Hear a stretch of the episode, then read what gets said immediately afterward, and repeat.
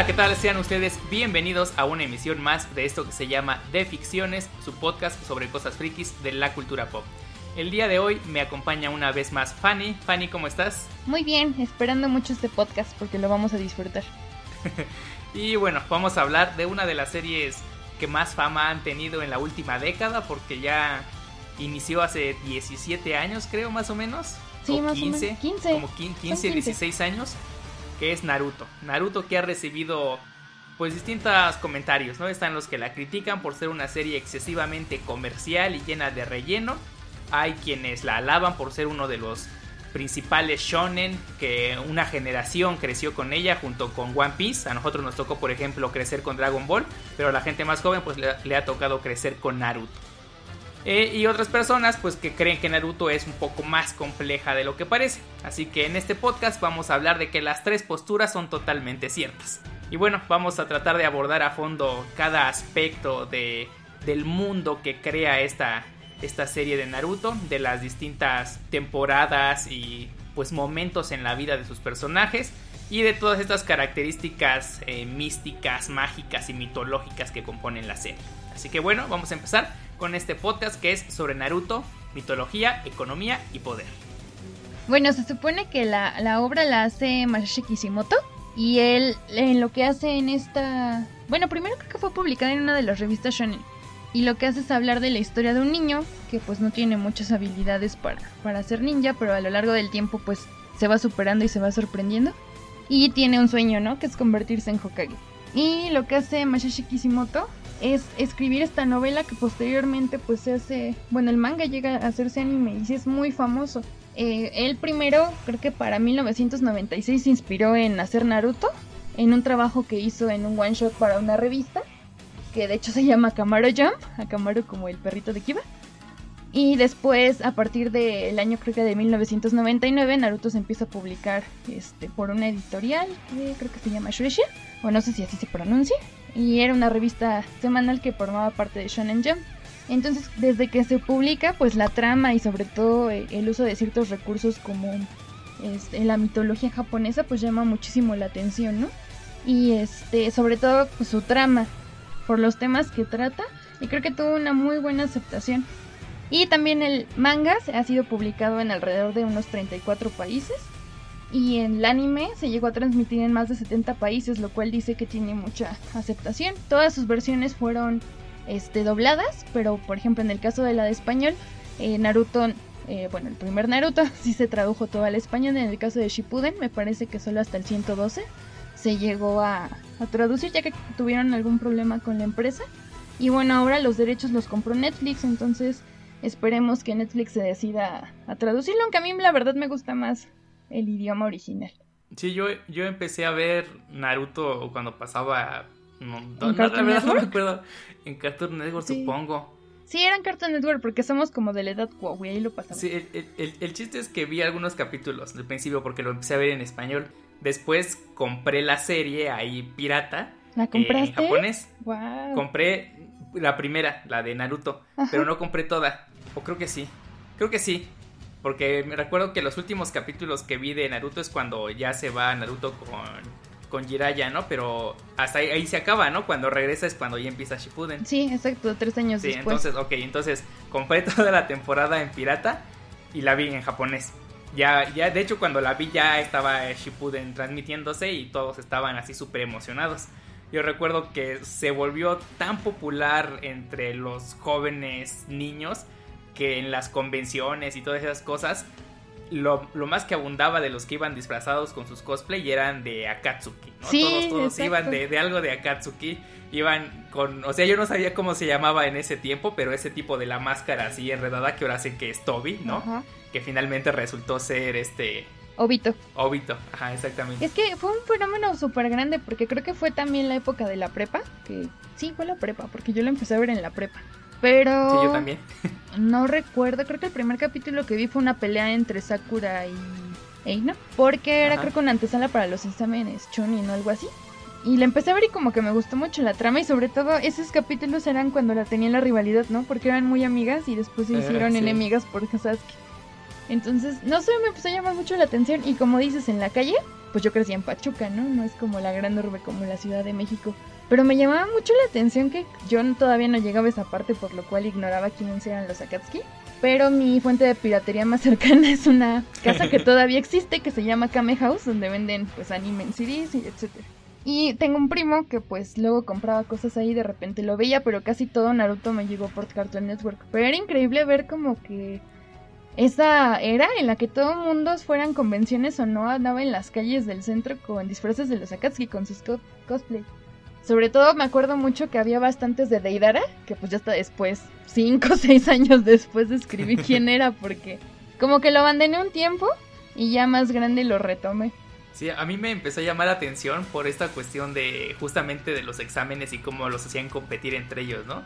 De cómo era como los juegos del hambre, ¿no?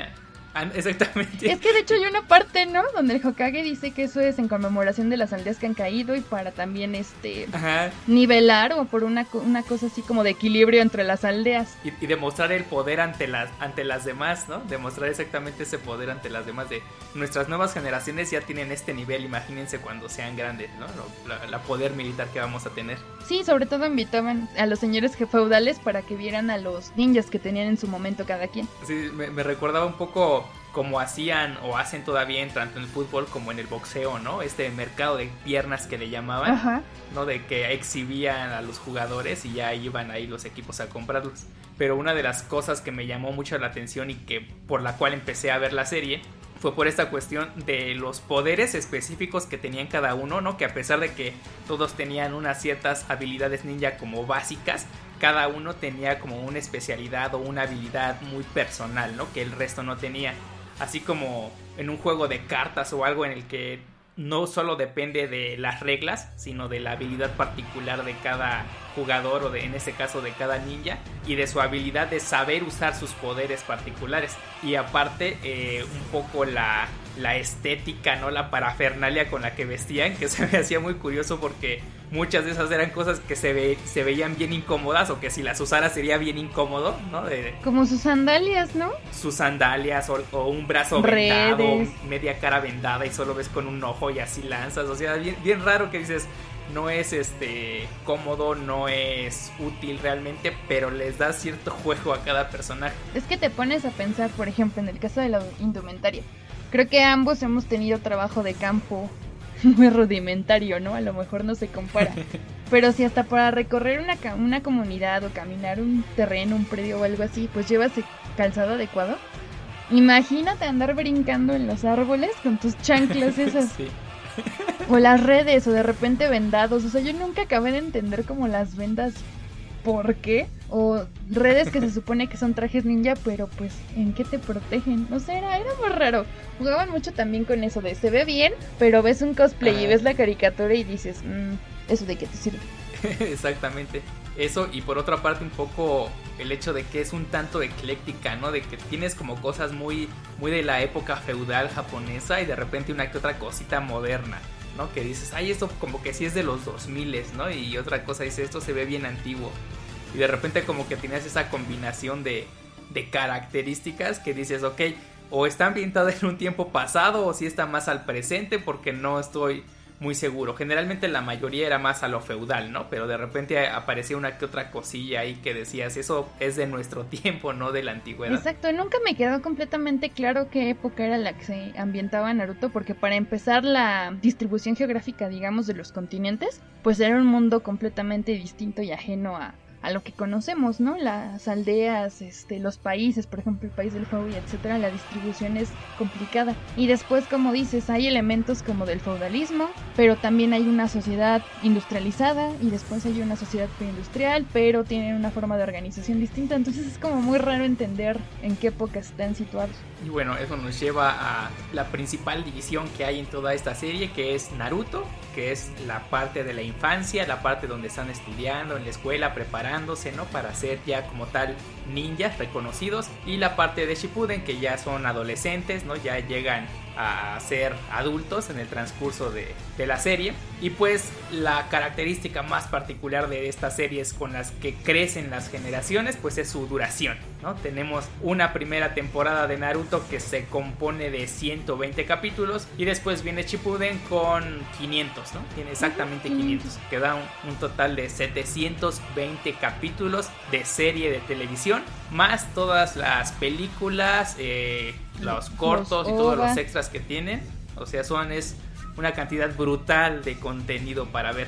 Y eso le generó pues también muchísimas críticas porque muchos de esos capítulos son relleno, ¿no? Y creo que es algo que en su mayoría terminamos sufriendo en algún momento porque sí se vuelve un poco, un poco pues desesperante tratar de ver el capítulo porque estás viendo una pelea, ¿no? Y de repente tres, cuatro capítulos de relleno que no te aporta nada hasta que regresa. Exacto. Y creo que fue una de las principales cosas que disgustó a muchos y que muchos dejaron de seguirla y empezaron a criticar y a hablar mal de Naruto, de decir que era una simple serie comercial llena de relleno, que no tenía pues ningún valor más allá de captar, digamos, clientela para el merchandising que derivó. Exacto. Es que ah, es muy buena, o sea, yo creo que es de mis animes favoritos, y no que es mi favorito. Pero cuando decidí volver a verla ya como una adulta en Netflix, dije, le dediqué dos meses y medio de mi vida a ver Naruto, ¿no? La primera. Y Shippuden es la fecha que todavía no lo termino de ver. Porque es mucho, pero, o sea, mi idea, no sé si los demás piensen así, era como aventarme la tuba con relleno. Porque creo que más del 60% de Naruto es relleno. Pero hay rellenos muy buenos, o sea, hay algunos que valen la pena. Sí, hay muchos que sí son. Sí, después de terminar de verla con relleno, he encontrado algunas guías en internet que te dicen qué capítulos ver para saltarte el relleno y tratar de seguirle el hilo, porque creo que el gran problema es que como dices, está una batalla o un momento angular y de repente hay cuatro capítulos de relleno y luego regresas a la batalla y hay veces que digo, ¿qué estaban haciendo? ¿Por qué pasó eso? O no sé, hasta este momento de repente digo, ay, ¿cómo fue que Naruto conoció a Jiraiya? O sea, de repente no me acuerdo de algunas cosas muy básicas. Precisamente por este problema de ir, volver, ir, volver. Y en algunos capítulos avanzados tienden a regresar también mucho. O sea, si bien no es completamente relleno, pero recuerdan muchos eventos del pasado. Entonces, sí, sí, sí. Es como, uy, te pierdes. Eso, eso me, eso me desesperaba mucho porque hay un capítulo que dura un minuto y lo conté un minuto. El resto de capítulos son recuerdos de Sasuke de cuando su hermano mató a su clan. Entonces a mí sí se me hizo muy desesperante eso de recordar. Si el capítulo es relleno, sabes que vas a ver algo totalmente nuevo que no aporta nada a la trama. Pero si el capítulo es puro recuerdo, sabes que vas a ver cosas que ya viste. En algunos casos te ayuda como para recordar y volver a tomar el hilo. Porque a mí sí me pasa que digo, ay, ¿eso cuándo pasó? O de repente, no sé, en alguna parte de Shippuden cuando aparecen los sitios para chines de la niebla, dije, oye, no me acuerdo de esta cosa o de lo demás. A lo mejor lo único malo de esto es que pierdes demasiado el hilo, como que no puedes conectar las cosas, porque si de repente te enredas mucho. No sé, eso sí me es tedioso, pero hay algunos rellenos que lo valen. Sí, sobre todo, o sea, si tomamos en cuenta que es yo supongo que en Japón debe ser una publicación semanal, ¿no? Como, como se fue emitiendo pues ya después de un año en la que pasaron muchas cosas y vas a retomar algo de ese episodio, pues se vuelve necesario, ¿no? Hacer como el recuento de por qué llegamos a este punto, a pesar de que lo que vamos a hablar fue hace tantos meses que se emitió. Tomando eso como consideración, pues dices, sí hay alguna razón para cierto relleno. Algunas pues sí, nada más es simplemente alargar.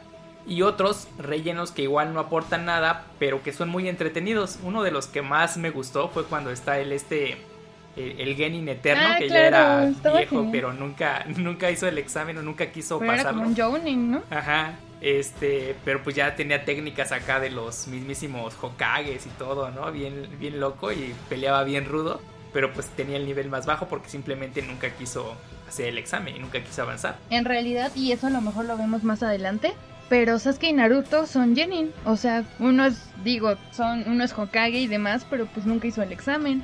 Entonces, como dices, este capítulo que estaba buenísimo porque recuerdo que el hombre cocinaba y era así como una caja de sorpresas. Y de repente digo, es que no he terminado de ver Shippuden porque como te comenté hace rato, a veces me lo campechaneo con algunos capítulos de Boruto, que tampoco lo he visto completo. Pero hay un capítulo donde se enteran que el Hokage ni siquiera pasó el examen, entonces para todos es una sorpresa precisamente por los, los, grados, ¿no? Que se supone que tienes que, que, cumplir. Es más probable que un Jounin se convierta en Hokage. Sí, porque finalmente su sociedad tiene una jerarquía muy establecida, ¿no? Muy rígida hasta cierto punto. Sí, los primeros años que los toman en la academia, terminan la academia, y ya empiezan con sus primeras misiones. Bueno, y eso pues ya nos da pie para hablar de la estructura social de Naruto como tal que en primera pues tenemos las aldeas ninja, ¿no? Las, las famosas aldeas escondidas de la hoja, de la arena, de la niebla, de la cascada, de no sé cuántas cosas. Hay países y hay aldeas ninja, ¿no? Que, o sea, si bien las aldeas están dentro de un país, tienen como que su propia estructura interna, su propio gobierno. Y tenemos a los Hokages por un lado y a los feudales por el otro. Entonces el Hokage es como que el líder militar, ¿no? El líder de la aldea ninja, el que dirige a todos, el del máximo nivel y el feudal pues es el gobernante del país, ¿no? El que tiene la parte política y económica y en conjunción pues son los que dan gobierno y poder a cada una de las naciones que integran esta geografía ficticia que construye Naruto y que es muy interesante porque a lo largo de todas las temporadas y la serie te va mostrando, ¿no? Pequeños mapas que te explican como dónde está cada uno, cuáles son las fronteras, qué guerras ha habido entre qué naciones, cómo se han dividido, por qué algunas tienen aldeas ninja y algunas no. Por ejemplo, en el caso del día de la lluvia, ¿no? Lo recuerda mucho porque se supone que no estaba en ningún país también. Y por eso ahí Orochimaru empieza a hacer sus experimentos y sus investigaciones porque digamos que no estaba bajo sujeción de nadie, que eso tampoco nunca lo acabé de entender muy bien, pero no tenía señor feudal. Y otra cosa que llama la atención es que, por ejemplo, durante la Cuarta Guerra Mundial Shinobi, a los primeros que protegen son a los señores feudales. Entonces habla de esta importancia de que si bien ellos son ninjas y de hecho pues su sociedad como que se alimenta o digamos que depende de la guerra, porque ellos viven de esas misiones que hacen y que se cobran, ¿no? Y hay de rangos, entonces dependiendo del rango es el precio que te cobran por cubrirlas los ninjas. Exactamente, toda la sociedad se rige a partir de la economía que está basada en la guerra. Entonces, si no hay guerra, no hay un, un ingreso económico para estos ninjas y bueno, además de estas figuras tanto políticas como militares, tenemos otra que son los clanes, que digamos que están en un nivel más pequeño, pero que también tienen mucho poder y incluso son la razón de, que derive gran parte de la historia al tratar de destruir a uno de estos clanes que fue los Uchiha, ¿no? Y la pelea inicial que da partida a todo, pues fue la pelea entre dos hermanos, ¿no? Que empiezan a, a, tener sus broncas de quién va a heredar el poder del padre, quién va a dirigir, y pues empiezan a dividir en clanes y cada uno empieza a generar sus propias técnicas, sus propias habilidades, y eso da tanto versatilidad al poderío militar como conflictos entre ellos mismos. De hecho, e, eso es interesante porque como que todos tienen algún tipo de parentesco con todos, ¿no?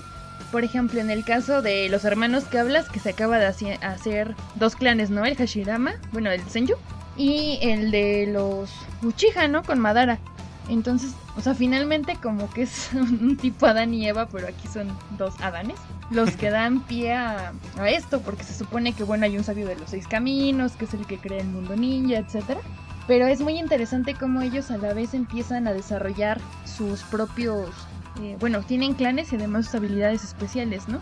Entonces, otra cosa es que los protegen. Se evita mucho que, por ejemplo, un prisionero de guerra o algo así tomen el cuerpo de un shinobi porque puede tener información que otro clan de alguna otra aldea pueda robar.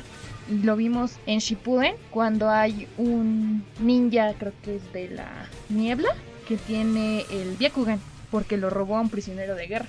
Pero sí, es, muy interesante. Luego también en los, en los rangos, pues primero está la academia. Creo que eran tres años de la academia, o no recuerdo si son más.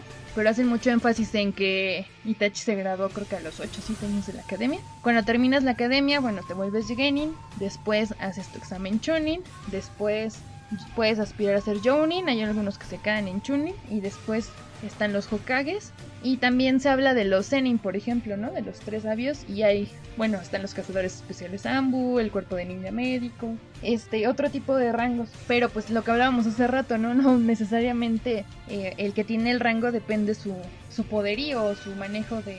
Hablan mucho de la naturaleza de chakra, ¿no? Por ejemplo, que hay ninjas, bueno, en realidad todos tienen solamente una naturaleza y hay quien puede manipular dos o tres. En el caso de la Mitsukage me parece que controla 5. Sí, porque por eso puede generar habilidades muy particulares como sí, la, lava, la niebla, el agua. una naturaleza de lava, ¿no? Pero hay fuego y hay tierra. Pues, generas, derrites la roca, ¿no? Por ejemplo. Sí, a mí, a mí, a mí me gustó mucho esta, esta clasificación de, digamos, de, los estratos de los niveles, porque los genin se me figuran como, por ejemplo, alguien que está estudiando su licenciatura, ¿no? que ya, ya, ya puede ir a hacer unos trabajos, pero todavía tiene que estar siempre bajo la supervisión, todavía está aprendiendo. El Chunin ya es como el titulado, ¿no? Ya puede dirigir, ya puede guiar, ya puede hacer lo que quiera. Y el Jonin ya es como el que tiene maestría, ¿no? Ya está más arriba. más, especializado en algo, ¿no? El Hokage, ajá, ya sería el doctor. Sí, y, aparte, pues todas estas, digamos que unidades especiales, por ejemplo los Ambu, que pues tienen el nivel de un Yoni, ¿no? Como eh, Kakashi, ¿no? Fue parte de los, de los Ambu en un principio.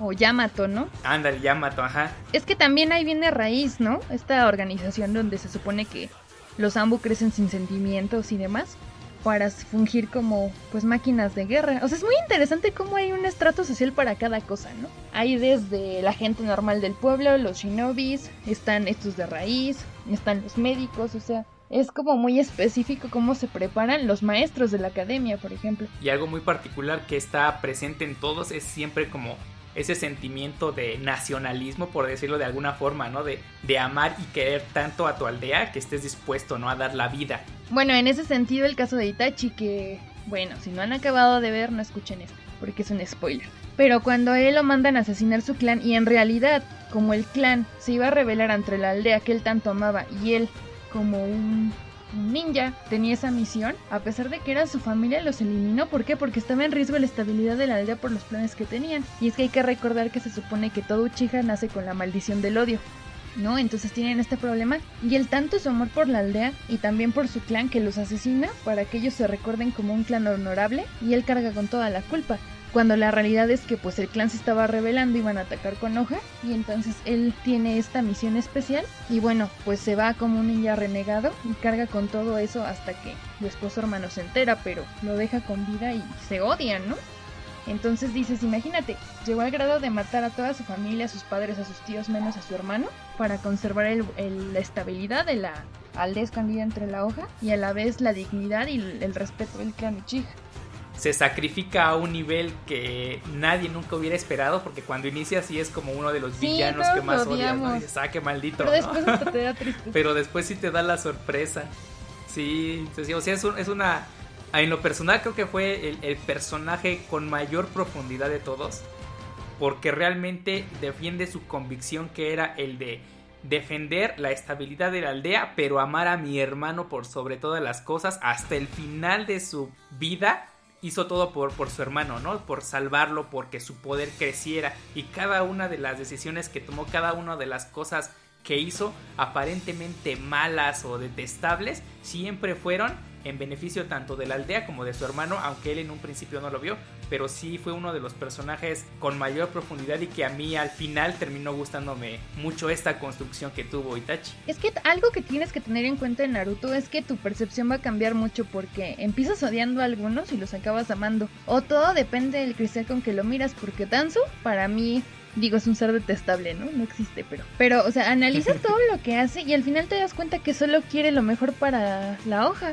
O sea, sí tiene prácticas muy rudas, este, antiéticas, hace muchas cosas, pero finalmente él, bueno, sí se robó mucho Sharingan de los Uchiha, ¿no? Pero no busca un beneficio como tal. Cuando es Hokage y demás, pues sí quiere ese reconocimiento, pero más allá de todo siempre está salvaguardando la integridad de la aldea. Entonces dices, bueno, es que quién es el malo, porque desde la perspectiva de él, pues está asegurando lo mejor para la aldea y que no haya intromisión, y entonces eso estaría mal. Exacto, es que, o sea, en, una primera lectura dices, tienes blanco y negro, ¿no? Buenos y malos, pero ya conforme te vas metiendo en la serie y va avanzando, descubres que en realidad es un mundo completamente gris porque no hay polos que realmente sea la, la, bondad pura ni la maldad pura, salvo quizás Naruto es lo único que sea bondad pura, pero incluso eh, Orochimaru al final te cae bien y lo aprecias. Ya en los últimos capítulos dices. Todavía no llego a quererlo. Todavía odio que haya muerto Jiraiya y él no.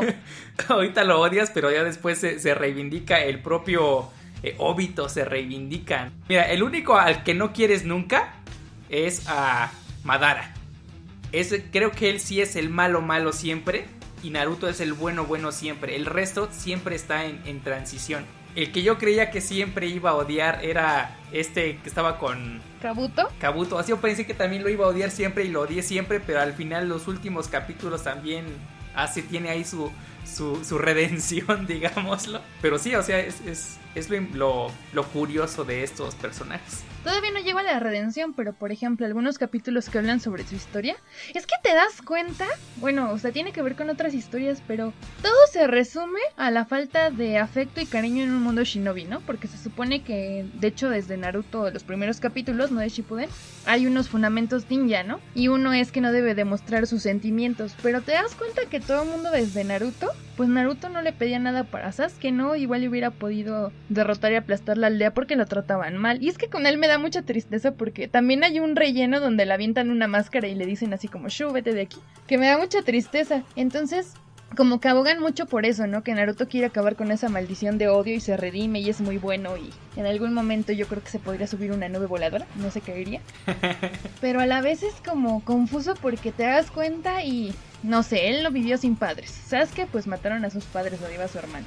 Y así hay muchas historias de que todos tienen familias disfuncionales, monoparentales o etcétera, en las cuales pues siempre sufren porque el afecto, ¿no? A mí algo que me rompe el corazón son las escenas cuando Jiraiya le llevaba las paletas a Naruto que se partían en dos, porque hay un capítulo donde él se da cuenta, Jiraiya, que Naruto está viendo a un papá como le comparte esa paleta a su hijo y en un entrenamiento llega con la paleta y, ves que siempre ya era un rasgo distintivo, ¿no? Que llegaba con sus paletas en el entrenamiento. Entonces me rompí el corazón cuando se entera que murió. Y va a la tienda, a un combini, no sé qué era, hacía medianoche y se compra la paleta. Y yo, ay, no, no, no, ¿por qué? Pero todo se resume a eso, o sea, como al cariño que les hace falta y esa difícil vida en la cual, pues, desde niños, ¿no? O sea, vas a morirte por ahí, en las misiones o demás. Entonces es muy complicado como también aspiran, o sea, si bien son shinobis, se utilizan jutsus y demás, pero pues son muy humanos, ¿no? Les hace falta el cariño, el afecto, se enamoran, se enojan. Exactamente, y, y eso te lleva a pensar los que son villanos son villanos por decisión, son villanos por destino, son villanos por las circunstancias, ¿no?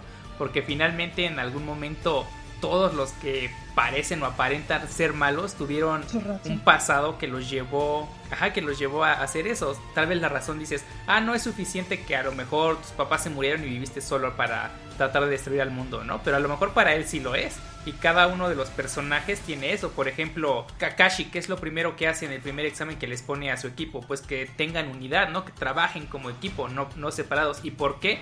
Pues porque él carga un trauma de que su papá abandonó a cierto equipo y ya al final lo trataron como traidor y no sé qué. Y entonces él quiso evitar eso. Y fue como que un conflicto para él de que era muy respetuoso de las reglas, ¿no? De que el shinobi tiene que hacer esto y hay que cumplir ciertas reglas. Pero por otra parte está, ¿qué les pasa a mis compañeros, no? O sea, si tengo que elegir entre seguir la regla y salvar a mi compañero, pues voy a elegir salvar a mi compañero. Y ese es como que el primer conflicto que tiene Kakashi de niño y, que trata de, evitar que sus alumnos tengan ese mismo problema inculcándoles, ajá, inculcándoles que es el equipo primero, no antes que otra cosa. Exacto. Es que en realidad lo que pasa es que él en una misión no los abandona, sino que tiene la instrucción de abandonarlos y entonces rompe las reglas y se queda con ellos y los salva. Pero la gente finalmente a los que salva le reniegan por haber roto las reglas, entonces su papá se suicida, era el colmillo blanco, ¿no? Y después le pasa una circunstancia similar cuando secuestran a Rin, que es donde pierde el ojo. Y Obito le dice, ¿no? Que porque tiene que seguir las reglas y dice su frase célebre de que quien abandona, no, quien abandona a sus amigos por... Es peor que la basura, ¿no? Sí, pero es algo así como quien abandona a los amigos por seguir las reglas es peor que la basura. O algo así. Pero la aplica mucho, ¿no? Ya después entiendes que esa frase que siempre les dice cuando tú mencionas que trabajan en equipo, porque algo así menciona de sus camaradas y demás, que no deben de abandonarlos, pues es de Obito. Y finalmente, algo que también me llama mucho la atención es que siempre llega tarde, ¿no? Y dice que se perdió por el camino de la vida. Pero en, otros flashbacks y en algún relleno sale que pues no, en realidad antes de cualquier otra cosa va a haber a Rin, la tumba de Rin y la supuesta tumba de Obito, ¿no? Entonces le, pesa mucho.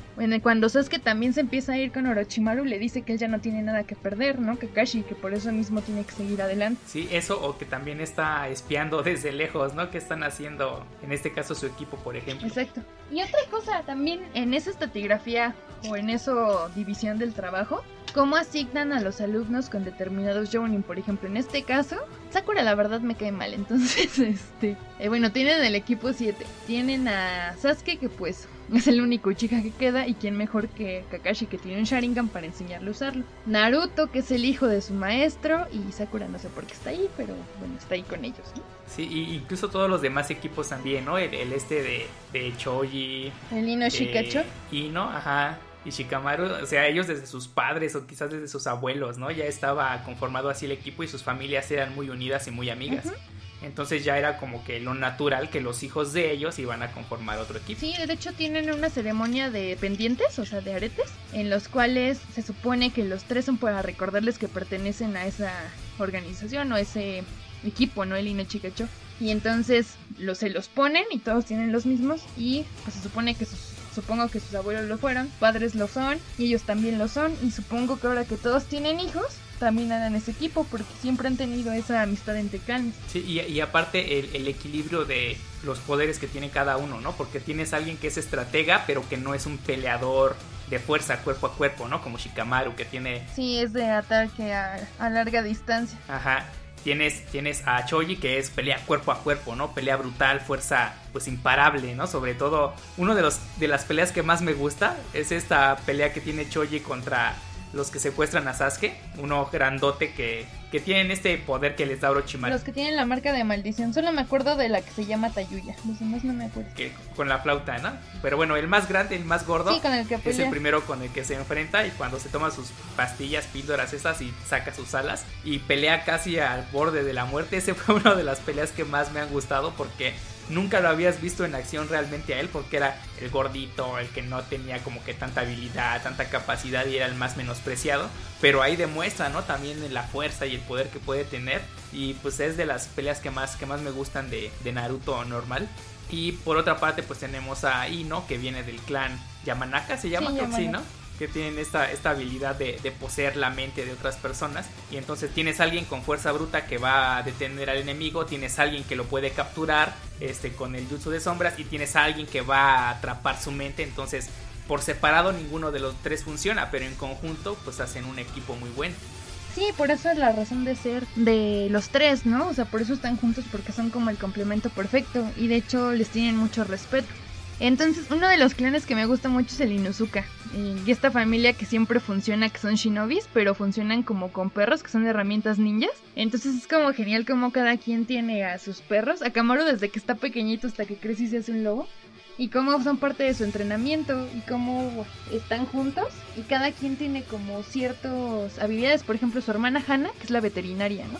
O yendo a nosotros clanes, pues son muy respetados, como el Hyuga, donde está Hinata y que bueno, su papá como que no la quiere mucho, pero pues son de los más respetables, no Neji, que es uno de los grandes exponentes de, de este clan.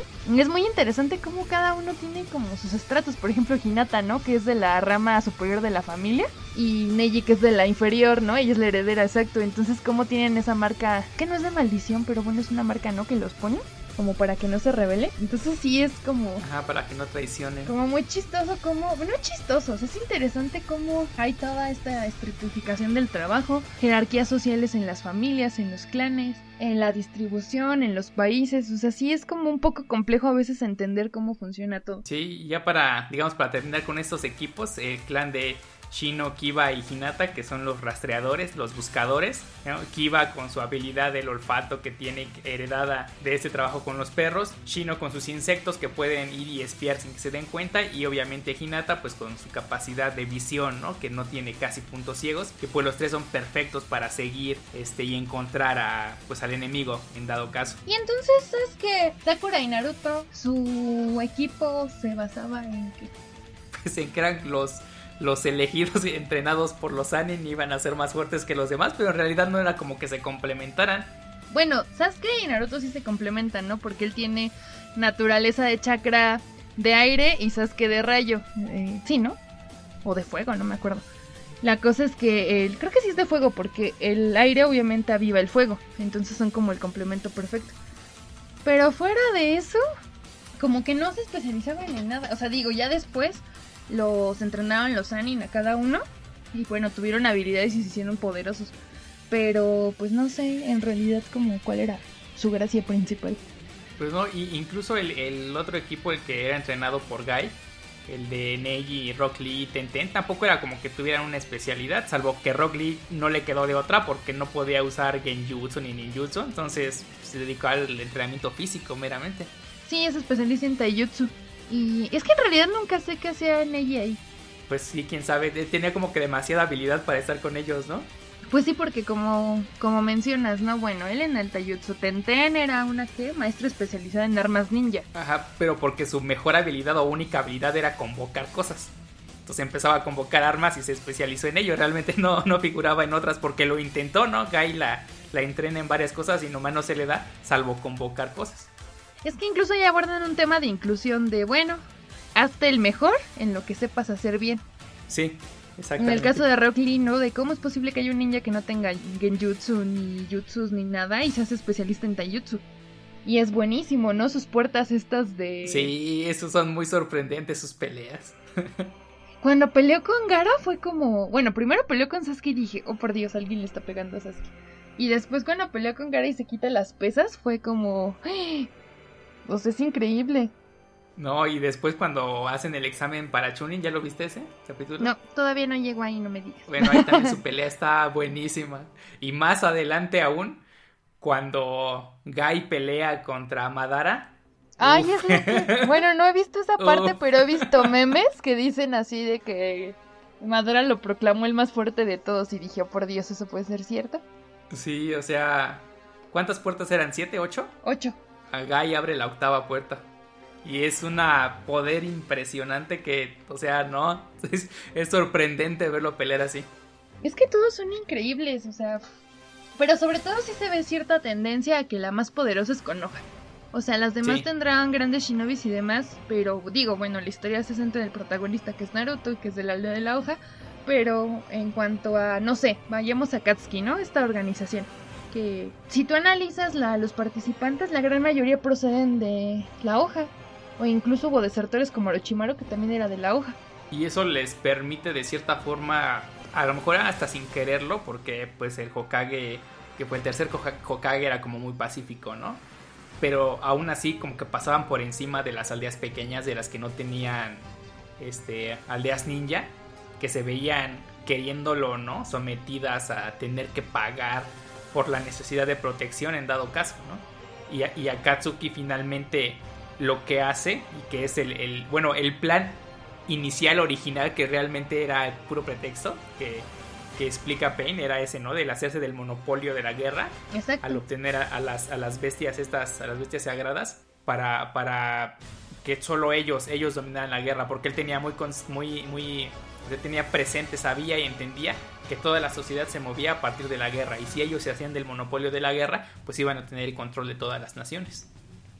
Exacto, porque eso creo que no, no sé en qué capítulo lo explican y de hecho ponen los mapas y dice que cuando ellos tengan ese monopolio de la guerra, pues ya la gente no va a contratar a las aldeas escondidas, sino va a contratar a Katsuki para resolver sus problemas. Y también ves eso, ¿no? Esa parte como de que utilizan la guerra como un modo de producción y entonces quieren hacer el monopolio para que incluso ahora las aldeas escondidas dependan de ellos. Hay algunas como la de... creo que es la de la roca, donde el Tuchikage contrató a Katsuki para hacer ciertos trabajos.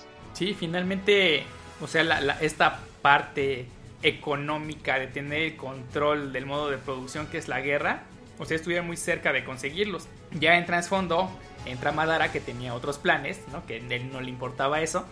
Ella estaba usando a los Akatsuki porque necesitaba a las a, los Biyus. Y otra cosa que se puede derivar de, esta, de estas bestias con cola y que podemos relacionar con esta parte de, digamos, el elegir el lado bueno o el lado malo de muchos de los personajes es cómo las personas, a pesar de que sabían que una bestia con cola era importante para su aldea, ¿no? Porque era una arma muy poderosa, por eso hasta, hasta se las dividieron, ¿no? Como para mantener el control, ninguna aldea podía tener más que otras, seguían tratando mal, despreciando a los que eran elegidos como Jinchuriki, ¿no? Naruto finalmente lo trataron mal y lo despreciaron porque ahí era el, niño zorro, ¿no? El que tenía el zorro en su interior. Y a muchos de los que llevaban una bestia, pues también los trataron de la misma forma. Pocos fueron los que sí fueron apreciados y uno de ellos fue Vi, por ejemplo. Gara fue otro que también sufrió un desprecio enorme precisamente por tener este demonio y que era un arma mortal y que todos le tenían miedo. Y bueno, vi a medias, ¿no? Porque también, bueno, si bien ya como Jinjuriki logró muchas cosas, eh, su infancia también está muy fea, ¿no? Recuerdo mucho un capítulo donde él va cantando muy feliz y le avientan huevos y como que no se inmuta, él sigue caminando. Pero es, es difícil porque tienen un respeto por los, los villos, pero a la vez recuerdo mucho un capítulo donde Naruto habla con Son Goku y siempre se les habla por el número de colas, ¿no? El QB, el UB, el... Eh, no sé. Y pero él le dice, o sea, ¿por qué no nos hablan por nuestro nombre, como Kurama, como el que son Goku? Entonces cuando Naruto se disculpa y le pregunta cuál es su nombre, como que dicen, wow, nunca un hombre se había disculpado con nosotros. Porque es la ambición, o sea, se supone que el sabio de los seis caminos, pues los deja y después el mundo Shinobi los reparte para tener un equilibrio de fuerzas. Pero aún así, como dices al, al Jinjuriki que le toca eh, el papel de contener esta bestia, pues son muchos problemas porque la gente lo segrega, porque obviamente hubo muchos muertos causados por ellos. Y en el caso de Naruto, que cuando el zorro de las nueve colas atacó la aldea, pues lo ven como ese recuerdo, como en su caso Iruka, ¿no? Que en algún momento se mencionó que pues el zorro mató a sus padres, pero finalmente pues la culpa no era de Naruto. De hecho creo que todavía no llegó a esa parte, pero se supone que el zorro fue controlado por un Uchiha, ¿no? en esencia fue Obito el que lo despierta. Oh, sí, fue Obito, ¿verdad? Pero está muy, no sé, o sea, sí, a pesar de que es un mundo niña y es muy rudo, como que se centra mucho en los sentimientos. Sí, y lo vemos, digamos que desde sus primeros enemigos que lo, lo, odiaban o lo detestaban, que se fueron o terminaron haciéndose sus amigos todos ellos. Desde Iruka, ¿no? Que no lo quería porque ah, fue el culpable de que sus papás se murieran y después se convierte como que en su profesor más allegado y como que la primer figura paterna. Después sigue Kakashi, después... Sabusa, yo me acuerdo mucho de la pelea con Sabusa y... ¿Cómo se llamaba este ah, niño? sí, sí, sí, sí, muy cierto. Ay, no me acuerdo cómo se llamaba, el compañero de Sabusa, pero sí que parecía niña y estaba más bonito que Sakura. Pero... Pero en ese sentido, cuando en la Cuarta Guerra Mundial, siendo esa primera parte, cuando los asesinan, bueno, en realidad no los asesinan como tal, pero que le dice Naruto a Kakashi que si es malo que siente empatía porque eran sus enemigos y le caían bien. Entonces es como de, ah, wow, ese niño se gana el corazón de todos. Sí, exactamente, y al final hasta el, corazón de Pain se, se gana, ¿no? O sea, va a verlo ya cuando, después de que tiene la pelea final con el, el falso Pain, no el verdadero, el que los manipulaba a todos o sea, va, dice, sin intenciones de pelear, ¿no? O sea, llega y dialoga y habla y con eso es suficiente para que lo convenza y se decida a traicionar los principios que realmente buscaba Madara al manipular a todo Akatsuki. Y revive a todos. O sea, es increíble cómo... Bueno, es que también ahí cuenta una historia muy bonita, ¿no? ¿Por qué él se llama Naruto? Porque es el nombre que a Jiraiya se le ocurrió comiendo ramen de el héroe principal de su novela, que está inspirado en Nagato porque él pensaba que según la profecía del sapo, pues este niño iba a cambiar el mundo, que en realidad el niño de la profecía pues es Naruto. Entonces es increíble ver cómo ese niño que se pudo haber corrompido, o cuando vi lo lleva esa cascada de la verdad, y se perdona a sí mismo, ¿no? Hace ese, pues ese ejercicio como de perdonar Incluso cuando le dice al QB que todo ese odio que, le va a quitar él también, porque él ya sacó su odio de sí mismo y que finalmente el QB siempre estuvo ahí observándolo. Entonces es como muy interesante la, la trama que maneja. Sí, esa relación que, que van madurando, que van creciendo, ¿no? Tanto el Jinchuriki como el Biju, o sea, es es, es, muy interesante porque está desde niño, o sea, todo lo que le pasó a Naruto, todo el trato que recibió finalmente fue por culpa de Kurama, pero al final llegan a una relación tal, y no solo con él, sino con los nueve, ¿no? Que hay, un punto en el que le dan un poco de chakra a cada uno y es con lo que él pelea. Entonces es como ver la forma en que cada Jinchuriki se relacionó con, con la bestia que les correspondía y estas intentaron proteger a cada uno de sus portadores en cierto momento, pero fue pues una relación que se tuvo que madurar durante la vida de los cada uno de los personajes, porque en un principio todos se odiaban o se temían, ¿no? Otra cosa es que no sé, cuando llegan a hablar juntos, me acuerdo que la primera vez que Naruto habló con el Kyubi fue cuando Jiraiya lo avienta al como barranco y ahí invoca a ay, Gamabunta pero en capítulos que de hecho acabo de ver, explica, ¿no? El Kyubi que se dio cuenta del odio de Naruto y entonces él dijo que iba a alimentar ese odio prestándole chakra para que por una fisura se fuera escapando hasta que el sello se debilitara y entonces poder corromper a Naruto y salir. Entonces ahí dije, wow, o sea, todas esas veces que veías en, en el primer Naruto, antes de Shippuden, que de repente sacaba ese chakra rojo ya es para que perdiera el control y entonces atacara a todos. Entonces dije, wow, eso no me lo esperaba. Y otra cosa que no me esperaba es que la mamá de Naruto fue la segunda Jinjuriki de Kurama. Ajá. y que de hecho ni siquiera era de ahí de Konoha, ¿no? Eh, venía de otra aldea. Y, eh, este Naruto lleva el apellido de otro clan que no pertenecía precisamente ahí. Sí, sobre todo que el clan Uzumaki se caracteriza por el cabello rojo como el de su mamá. Y él tiene, él es igualito a Minato Namikaze, ¿no? Entonces luego también a la fecha digo, bueno, ¿por qué no utiliza el, el nombre de su padre? Pero pues en fin, es chistoso que tenga un Uzumaki sin el cabello así. Pero se supone, o según dice Kishimoto, que Naruto, incluso en un capítulo lo explican, es la chispa naranja, no es el resultado entre el rojo y el amarillo, pues es el color de Naruto, el naranja. Y cuando conoce a su mamá, que ese capítulo es súper bonito, le dice ella, ¿no? Que, que se obtiene cuando juntas al relámpago, me parece amarillo de Konoha, que era su papá, y al habanero no sé qué, le decían a ella, y pues es Naruto. Bueno, él dice que es el Hokage que naranja. Entonces igual es, es bonito como explorar esa parte, por ejemplo, de los padres, como todo estaba predestinado para que Naruto se utilizar a su villa. Sí, y, sobre todo, aparte de, del destino, como que la planeación de momento, porque finalmente su papá hace todo y planea que en algún momento Naruto iba a llegar a controlar a Kurama, ¿no? Y se iban a, a, relacionar a tal forma que iba a poder usar su poder. Por eso cuando lo sella dentro de él, solo sella la mitad, ¿no? Y la otra mitad se la lleva él. Sí, que hay una parte donde él la utiliza y dije, oh, por Dios, o sea, eso no me lo esperaba. E, es, es una gran serie, o sea, tiene muchos vertientes que también te hace, aunque sea un anime y demás, que mucha gente diga que no. Pero te invita a la reflexión, ¿no? O sea, con esa maldición del odio, la venganza y demás. Tiene una muy buena trama. De, algo que me llama mucho la atención, por ejemplo, es que mucha gente, no sé si sea un guiño a Dragon Ball o no, pero hay una historia, no me la sé muy bien, pero es sobre un dios rey mono, una cosa así, eh, japonés. Incluso también la historia de Jiraiya Orochimaru y Tsunade, pues es un cuento popular, donde Orochimaru pues era el de las serpientes, la renovación, este, el rejuvenecimiento, por eso siempre lo vemos como innovando y haciendo cosas. Jiraiya con los sapos, que es la sabiduría, y Tsunade con las babosas, porque ese es su poder de curación, ¿no? Entonces es, interesante cómo retoman, por ejemplo, los Pokémones. Hay un Bullpix con seis colas y me parece que Ninetales es su evolución y tiene nueve. Entonces sí son como muchos aspectos que se repiten no nada más en Naruto, sino en otro este, series o caricaturas japonesas.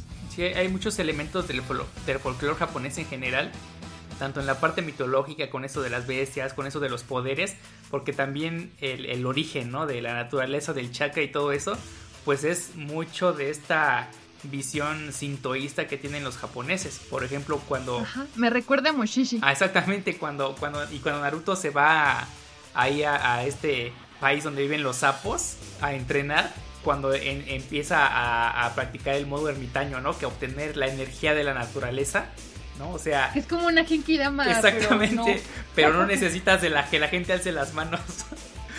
o sea, y cuando pelea por primera vez, ¿no? O sea, es bastante sorprendente, ¿no? Verlo primero con ese chakra rojo que envuelve su cuerpo. Después cuando ya empieza a sacar cuatro colas, ¿no? Y toma forma como de zorrito y es mucho más poderoso. Después ya cuando controla el modo sabio, que lo controla mucho más que Jiraiya y al final, pues cuando ya obtiene ese poder y se vuelve así como anaranjado y todo brilloso y casi casi es el máximo sabio, ¿no? Sí, es que es bien interesante como esas referencias porque mucha gente, digo, no tiene por qué saberlo, ¿verdad? Pero es como, ay, le copiaron a Dragon Ball o, ay, le copiaron a Pokémon. Pues no, es parte de la mitología. Yo creo que también si tuviéramos un tipo de manga o cómic mexicano, pues hablaría de Quetzalcóatl y Tlaloc y cosas así que se repetirían, ¿no? Porque finalmente es una tradición, que no nada más se repite en esas caricaturas. Ajá, es, algo que, que vuelve bastante atractivo para el público occidental el anime porque ves no solo una historia de ficción, fantasía o lo que sea, sino parte del folclore de un país, ¿no? Que eso lo vuelve mucho más rico la historia. Pero es como comparar de alguna manera no sé, un producto cultural mexicano que se exportó a no sé cuántos países, que es el Chavo del Ocho, con Naruto, por ejemplo. La trama, este, no sé, los aspectos que se tratan, pues dices, ¿qué onda, no? O sea, porque vas a muchos países de Latinoamérica y les encanta la serie y dicen frases y demás. Y piensan que hablamos así, o sea que es algo que nos representa porque pues sí toma algunos elementos como de las minorías, un país tercermundista, un niño sin padres, etc. Pero como que... Mmm, y luego te encuentras con esto que habla de la mitología. De hecho, o sea, mucha gente o en mi caso, es como, wow, quiero aprender japonés o quiero hacer esto, voy a investigar más sobre este aspecto, sobre la mitología o quiero ir a este país, no lo sé, o sea, te despierta muchas cosas la trama. Sí, y bueno, un, un aspecto ya saliéndonos un poco de la mitología que hace ratito más o menos mencionaste y que a mí me parece muy peculiar porque no es que se aborde mucho la sexualidad en este tono dentro de Naruto, salvo Jiraiya, que es el pervertido y escribe sus libros eróticos y no sé qué. Ay, sí. Pero fuera de, de esa Hacerlo sexualidad en el tra- paraíso. tradicional, que Kakashi es súper fan, ¿no? De, de sus libros. Hay algo muy particular que es esta relación como de... ¿Cómo se, cómo, cómo se llama? Que eran los griegos que tenían a sus niños, ¿cómo se llamaban? Es que ese era cuando los maestros no tenían a un discípulo y creo que tenían una relación. Es que no es homosexual porque es una visión esencialista, sino tenían una, presenta una penetración con sus alumnos para estrechar ese vínculo, ¿no? ¿O a eso te refieres? Pero bueno, es que lo vemos mucho, por ejemplo, Sabusa con este niño, ¿no? Había Con otro que también era, que era de los siete espadachines, que tenía dos, que lanzaba rayos, y que también tenía un niño que cuidaba que era como inválido, pero tenía también un poder muy grande este niñito. No me sí, acuerdo sí, sí, cómo no se me llama. acuerdo también. Eh, tenemos a, a- a Orochimaru, que siempre estuvo tras niños, ¿no? O sea, Sí, siempre a los que Pero no llegó nada a- más uno. Era como un tratante. a Anko, Anko, a ejemplo, Kabuto, a- Yugo, a ajá, Karin. a varios, ¿no? A o sea, Guren. todos siempre de niños y siempre vemos uno que es el, el hombre mayor, como el maestro ya, el que sabe, el gran ninja, y un niño que está a su lado, ¿no? Y hay una relación muy estrecha que si bien nunca se menciona nada de homosexualidad y nada de eso, es bastante curioso hacer esa anotación que está presente en muchos personajes, que es el hombre mayor y el niño chiquito y que siempre van de la mano casi casi recorriendo el mundo, ¿no? Viviendo aventuras, entrenando y le va enseñando o lo que sea. Y que se genera un, un amor, por ejemplo, de este Haku, dices que se llama. Sí, ¿verdad? un amor así enfermo, ¿no? De soy una herramienta. Sí, le voy a dar mi vida por él, por protegerlo. Pero eso pasa también con Orochimaru, Kimimaro, Guren, o sea, tanta gente que él iba a utilizar como recipiente y que ellos querían ser el recipiente porque admiraban a Orochimaru y querían, ya no vivían por ellos, vivían para cumplir su sueño, que era algo que decía mucho Haku, yo no tengo sentimientos, soy una herramienta y vivo para que Sabusa cumpla su sueño, ¿no? Sí, sí, sí, exactamente. Como que se volvieron parte, no, ya no solo de seguidores, ¿no? Sino de él me necesita para alcanzar lo que quiere y lo que yo quiero es que él alcance lo que quiere. Sí, y sentirme, es que también volvemos a lo mismo, es esa cuestión de necesito sentirme útil, necesito tener un sentido de pertenencia, que tengo un nombre, que pertenezco a algún lado, que alguien me quiere, que alguien se preocupa. Por ejemplo, en el caso de Orochimaru, cuando le dice a Kabuto que se vaya con él, le dice, si quieres saber de dónde provienes y quién eres tú, ven conmigo, ¿no? O sea, si lo ves desde una perspectiva rara, para mí como que Orochimaru es un tipo Hitler. Porque tiene mucho poder de convencimiento, o sea, la gente lo adora o están dispuestos a morir por él, a ser su recipiente, a matar, a hacer lo que él diga, con tal de que él cumpla su- sus sueños y no les importa y matan, hacen lo que él quiera, son sus herramientas. Entonces también te habla de una persona inteligente que sabe cómo manipular a la gente, porque en realidad también esa historia se centra mucho en la manipulación. Bueno, eh, manipulan al tercer, cuarto, no sé qué es el... Sí, el cuarto Mitsukage, a Yagura, y lo manipula Obito, Obito manipula a Sasuke, manipula a Madara Obito, o sea, ahí- ahí todos a. O sea, siempre es una historia como de manipulación, que por muy inteligentes que sean, se dejan influenciar. Es muy chistoso cómo él logra compenetrar tanto a sus mentes que como Haku no abandonan cualquier esperanza humana y es soy una herramienta, úsame, este, tú quieres hacer esto, voy a hacer que lo logre. O Kimimaro que estaba enfermo y quería que Orochimaru utilizara su cuerpo y que al final no podía y se sentía decepcionado. Entonces su única manera de compensarlo pues era cumplir sus cometidos. No lo sé, y aparte no era una persona, eran muchísimas. Sí, sí, es un personaje bastante interesante en ese aspecto porque si bien es el malo, pues es el malo y lo logra con una metodología muy fría y muy calculada, ¿no? Y tal vez es el personaje más inteligente de todos los que hay ahí. Exacto, es que, o sea, si tú lo ves como el científico que siempre está buscando conocimiento, es increíble cómo o sea, su hambre de saber más allá de los experimentos que hace, lo llevan incluso a perpetuarse, ¿no? A, buscar la manera de no morir, de buscar estos recipientes, de experimentar y, y, de innovar, porque siempre está experimentando, o sea, finalmente es un científico que está buscando el progreso, ¿no? Lo cual lo hace positivo. Pero desde la perspectiva que él lo busca, pues es todo por un algo mejor. Porque nunca entendí bien cuál era su cometido. O sea, sí destruir con hoja, pero ¿para qué? O sea, él lo que quería era hacer experimentos, este, conocer jutsus prohibidos y demás, pero en realidad no tenía como un interés tan maquiavélico en contra de la aldea, ¿no? Pues en realidad no. O sea, digamos que su odio hacia la aldea se derivó de que no le permitieron lograr su meta que era conocer todos los jutsus del mundo, ¿no? Y dice, pues es que una vida no te va a alcanzar para eso. Ah, bueno, pues voy a conseguir un jutsu que me permita tener la vida suficiente para conocer todos los jutsus. Exacto, porque incluso el Edo Tensei, que fue así como el jutsu prohibido más horrible de despertar a los muertos y hacer que pelearan y demás. Digo, es de un genio, ¿no? Como estuvo excavando tumbas y haciendo un montón de cosas y logró traer a los muertos a la vida, o sea, romper esa barrera. Sí, y eh, hablando de estos jutsus que Orochimaru deseaba con tanto tanto ímpetu, pues hay diferentes clasificaciones, ¿no? Tenemos el ninjutsu, que es como el arte ninja básico, ¿no? Clásico el genjutsu, que es como una manipulación mental de dar como alucinaciones y este tipo de cosas, el taijutsu que es meramente físico y además pues ya hay unos eh, jutsus especiales que solo por digamos herencia de sangre se pueden realizar que solo algunos clanes tienen, que es el Keke Genkai, ¿no? que es esta herencia de línea sanguínea que no todos poseen porque si bien puedes aprender jutsus dependiendo de la, de la, naturaleza de tu chakra, hay algunos que no se pueden aprender, que no se pueden copiar.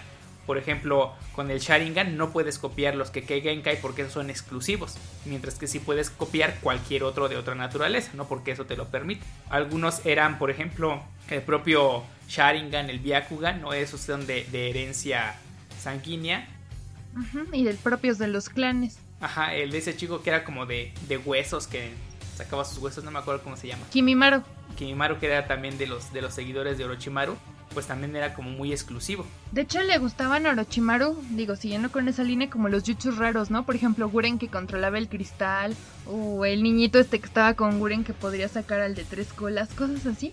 Y estas especialidades, ¿no? Por ejemplo, los genjutsus o algo que me recuerda mucho ahorita a Orochimaru hablando de genjutsus, pues es este los Uchiha con el Sharingan, porque creo que él quería el cuerpo de Sasuke precisamente porque nunca pudo tener Itachi. Y que la vez que trató utilizarlo de recipiente, pues siempre dice esa frase, ¿no? Esos ojos que siempre no me dejaban. Entonces, uno de los, digamos, genjutsus más poderosos pues es el de los Uchiha, ¿no? Porque servía para muchas cosas. Podías hacer que alguien escribiera lo que tú quisieras, que se suicidara, que controlara cosas, que hiciera, no sé, bastantes cosas. Y después se supone que el sabio de los seis caminos el, eh, y Madara lo despertó antes de morir. Que el paso que sigue del Sharingan es el Rienegan, ¿no? Ajá. Entonces es como, wow, o sea, yo creo que de los poleres oculares, incluso es más poderoso que el Byakugan.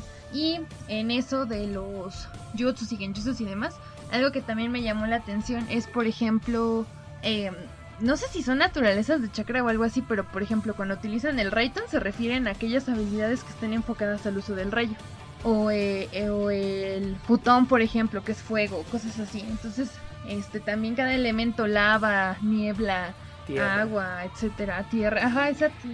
Entonces es muy, muy interesante cómo conviven con eso. Sí, como cada, cada uno, o sea, a pesar de que es, por ejemplo, tierra, el... ¿Cómo se llama el tierra? ¿Tsuchikage? Eh, el Tsuchikage, ajá. Este... Que, hace ese poder como de un triangulito y de repente es una explosión masiva o hace muy pesado algo o hace muy ligero algo, ¿no? Como propiedades de la gravedad y por eso es el que puede flotar. O que incluso puede desmaterializar o descomponer, no sé. Hay, hay una donde Madara invoca un, uno de sus jutsus máximos que es como un meteorito gigante y entonces el Tsuchikage con su propio jutsu lo va haciendo cada vez más este más ligero al meteorito hasta que lo destruyen a golpe, ajá, entonces es o al Reikage también que es muy rápido, lo hace más ligero para que se pueda trasladar ajá, más exactamente. Es que son habilidades como cuánticas. Sí, están bien extremas las de los Kages. O incluso este Tsunade, por ejemplo, con su regeneración divina, que bueno, ella es del clan, sí, bueno, no es el clan Hashirama, pero es descendiente de, del clan Senju, creo que sí es Hashirama es el primer Hokage. Que tiene el motón, creo. No sé. No me acuerdo cómo se llama el evento madera. Pero ella no lo tiene, pero por ejemplo tiene esa regeneración.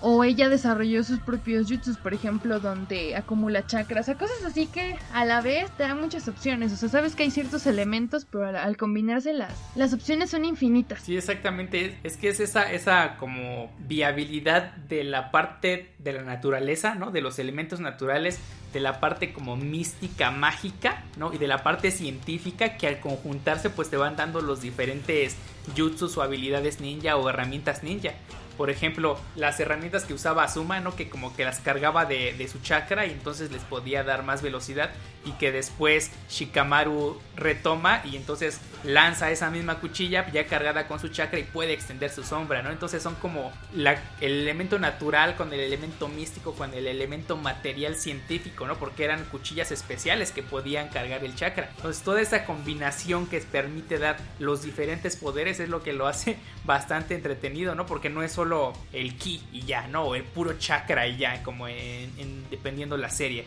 sino que es eso más el elemento natural que, manejes, más la habilidad que tengas, más el jutsu particular, más las posiciones de manos, por ejemplo, ¿no? Que cada una permitía liberar sellos específicos para hacer eh, un manejo de chakra enfocado en un, en un poder o en un ataque particular. Exacto, de hecho algo que, que no analizamos ah, profundamente, pero es muy importante, es eso, el chakra, o sea que es como el alma, por así decirlo, o sea que se segrega hacia todos los puntos del cuerpo, que por ejemplo los Hyuga, ¿no? Este, con el Byakugan dominan bien dónde están los puntos de, de chakra y la liberación y demás.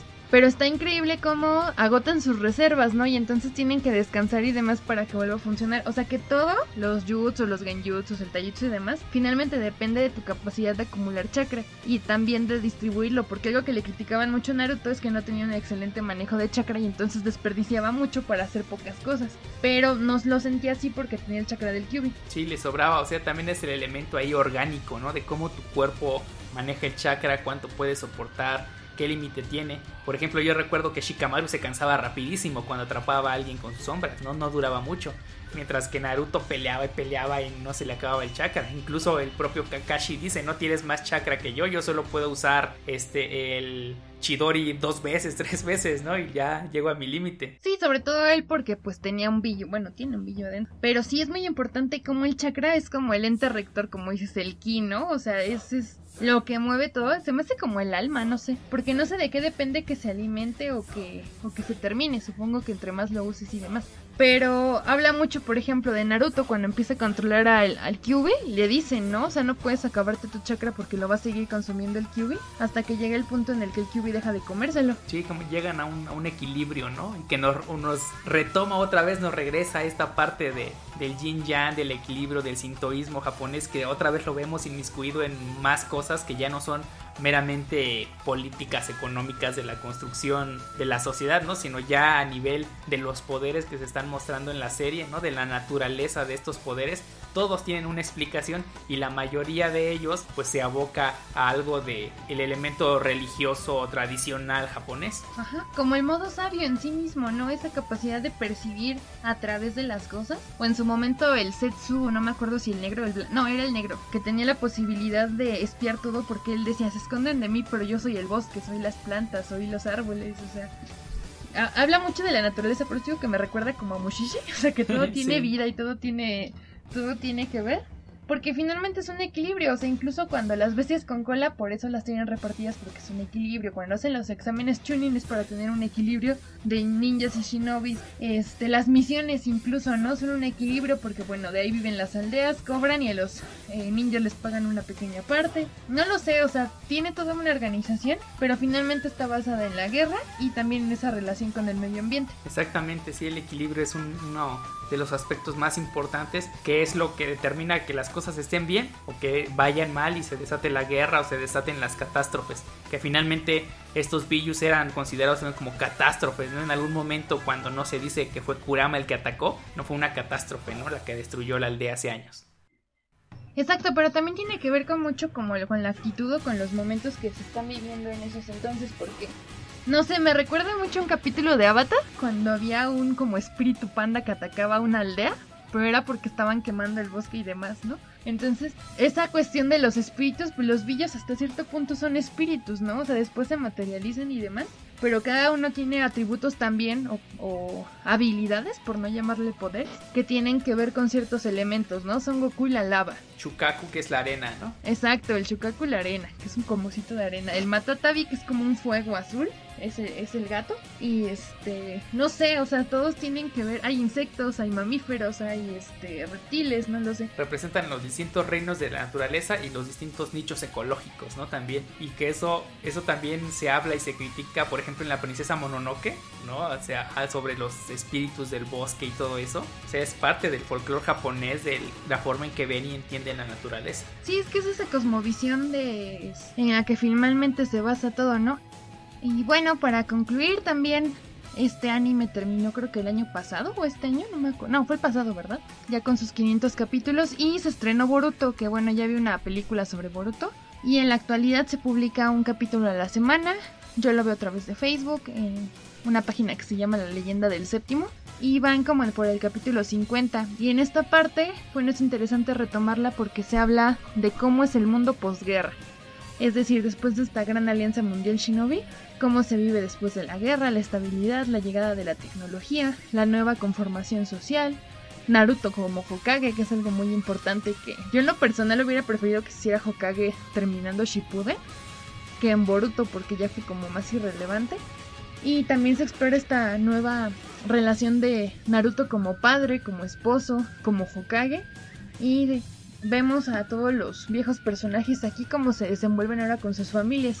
Que también algo que me molesta un poco es que la gran mayoría de las que se vuelven madres pues están retiradas completamente de la, la vida ninja. Pero pues vale la pena, ¿no? O sea, no me encanta tanto. Pero vale la pena como para explorar estas fases porque finalmente pues el progreso, por así llamarle, llega, la modernidad llega. Y entonces es otra perspectiva de Naruto ahora con una época de paz entre comillas. Sí, yo no he visto ningún capítulo de Boruto hasta el momento, pero pues sí he escuchado comentarios de que ya es como otra otra visión. Incluso otras temáticas las que se abordan precisamente porque ya no tenemos a la guerra como el principal motor de toda la sociedad, como lo habíamos tenido en las dos este, series de Naruto anteriores. Así que bueno, como ustedes escucharon, Naruto es más que la serie de relleno comercial, como muchos han pensado tiene más mensajes que el obvio, que es el de ser una buena persona y esforzarte por lo que deseas y tus metas sin importar nada y cuál haya sido tu pasado. Ya vimos que hay cuestiones políticas, cuestiones sociales, cuestiones científicas de la naturaleza, del folclore japonés, de las tradiciones, que hacen que a pesar de que no es una serie como para romperse la cabeza, que sea así súper complicada y profunda, pues sí tiene sus elementos bastante particulares que te invitan a reflexionar, ¿no? A pensar eh, sobre cuáles son las decisiones que pudo haber tomado el personaje y a lo mejor te ves reflejado en alguna de ellas, ¿no? Muchos de los chavos, sobre todo cuando van en prepa o así que empiezan a ver la serie, pues es esta parte de Naruto, ¿no? De que el que no se rinde, ¿no? El que se esfuerza al final pero finalmente hay más, más este trasfondo en la serie que se puede analizar, que se puede comentar. Y bueno, esperamos que al menos algunos aspectos les hayan quedado más claros o les haya resultado entretenido de lo que hablamos el día de hoy. Es una muy buena serie y que recomiendo que vean este anime también que consulten el manga porque hay cosas que como todos no se siguen al 100% pero que si están decididos a terminarlo o nunca lo han visto, pues sí se van a llevar mucho, mucho, mucho, mucho tiempo. Así que mucha paciencia porque nada más es eh, Naruto, Naruto Shippuden, sino que son todas las películas y después pues aventarte el manga o ver todo otra vez para entenderle. Pero creo que vale mucho la pena, o sea, la, la trama vale cada momento perdido ahí. Eso sí, si deciden verla, tengan paciencia porque eventualmente en algún momento se van a desesperar, se van a aburrir. Yo hubo un tiempo que vi, no sé, hasta la mitad de Naruto normal. Después pasaron como 3-4 meses que decidí volver a verla, pero así, poquito a poquito se va uno avanzando. Así que bueno, pues les agradecemos por escucharnos en el capítulo de hoy.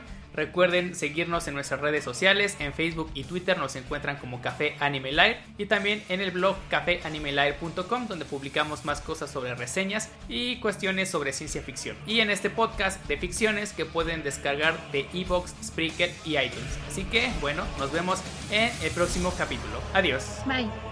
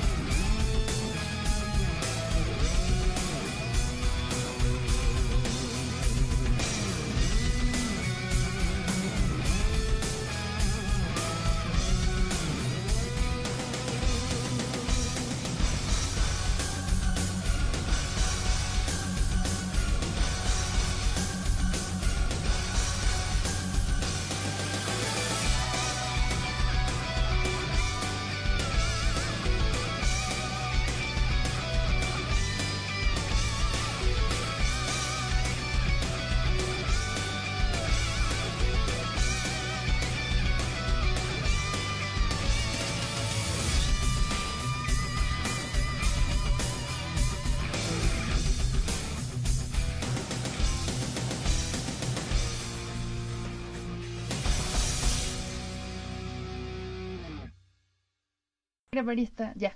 Ya, ok. Ya. Listo, listo. Muy bien, yo también ya le estoy poniendo aquí en grabar. Pues ya, a ver, ¿ya tienes ahí el guioncito? Sí. Ajá. Ay, Dios. Ya tiré algo. Que hace poco me compré un libro que es una guía como de Naruto. Que sería bueno que me supiera el título, pero no sé dónde está. es que está bien extenso, ¿no? 500, 600, 720 capítulos, sin contar películas ni nada. Ay, sí, todavía me faltan las películas y los ovas, qué horror. 1, 2, 3, 4, 5, 6, 7, 8, 9, 10, 11 películas. Y luego Boruto. El burrito que le dicen al burrito. Es que tampoco por eso no acabo de verlo porque me lo campechaneé con la panda grosera y luego veo Boruto cuando algún capítulo me interesa. Pero no los igual y los, de repente sale Sasuke y quiero ver cómo lidia con su falta de paternidad de así su hija.